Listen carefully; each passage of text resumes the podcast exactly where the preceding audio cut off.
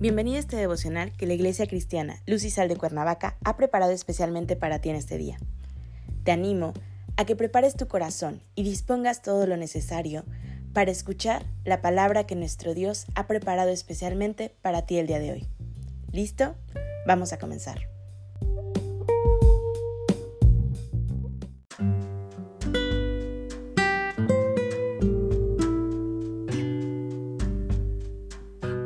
Hola, ¿qué tal? Es un gusto saludarte el día de hoy. Bienvenido, bienvenida.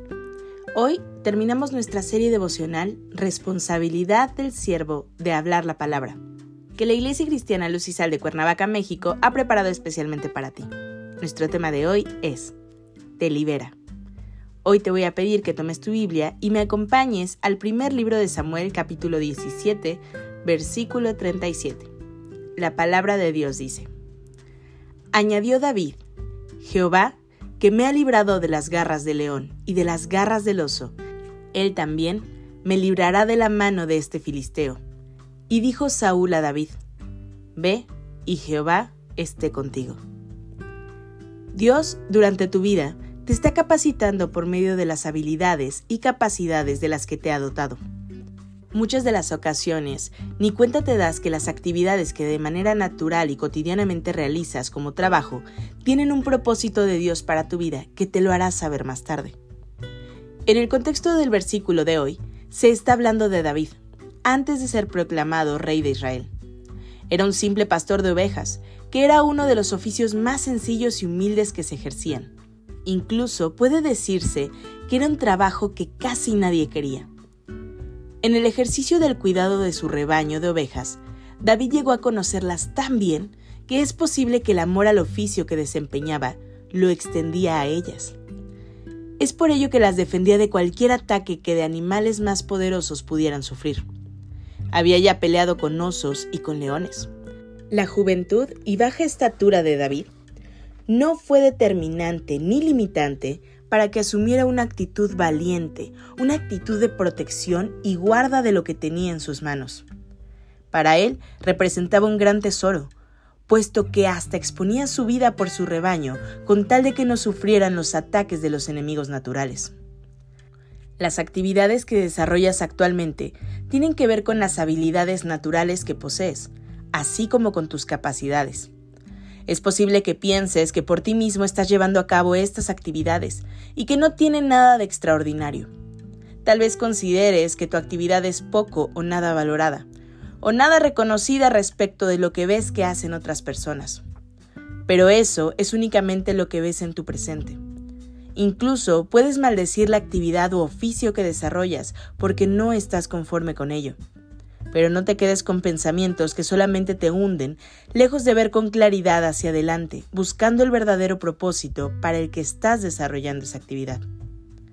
En ninguna parte de la Biblia encontramos que David reniega de ser un pastor, ejerciendo el oficio más pequeño y que nadie quería. Es más, sus hermanos lo despreciaban y ninguneaban por ello. David se convirtió en siervo del Señor mediante el gozo que tenía de ejercer su oficio de pastor del amor que tenía por lo que él hacía y lo que él cuidaba.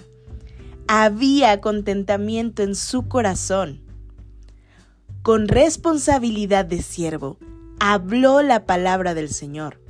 Al recordar al pueblo que Dios es Dios de los ejércitos y que nadie, pero absolutamente nadie, podía más que Dios. Se enfrentó a un gran problema que tenía el pueblo hizo frente a un gigante, a un enemigo del cual todos tenían miedo.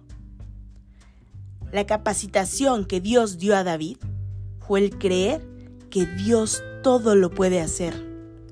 Le dio el valor para enfrentar animales tan feroces que ante su poca fuerza física predominó el valor y la fe en el Señor.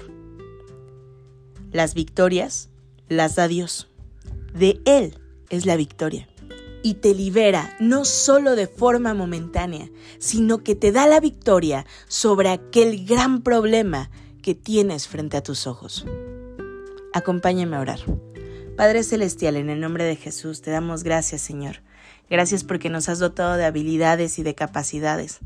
Porque hoy, Señor, nos tienes en un lugar en donde tú nos has puesto, Señor, para glorificar tu nombre, para aprender de aquello con lo que nos has bendecido, Señor, para que no solo sea fruto de un esfuerzo y de un trabajo momentáneo, sino que lo llevemos más allá y con responsabilidad hablemos tu palabra y testifiquemos tu nombre. Gracias te damos, Señor, por la instrucción que nos has dado estos días. Gracias, Señor, por seguir viéndonos con ojos de amor. Gracias, Señor, por guardarnos en tu mano y por capacitarnos constantemente conforme a tu propósito. Entregamos este día en tus manos, Señor, pidiendo que tu presencia siempre sea con nosotros. En Cristo Jesús oramos. Amén.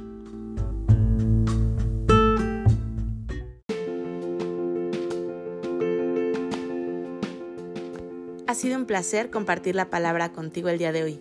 Te animo a que no te pierdas ni un solo devocional de esta serie. Te espero aquí el día de mañana. Y recuerda, conecta con Dios.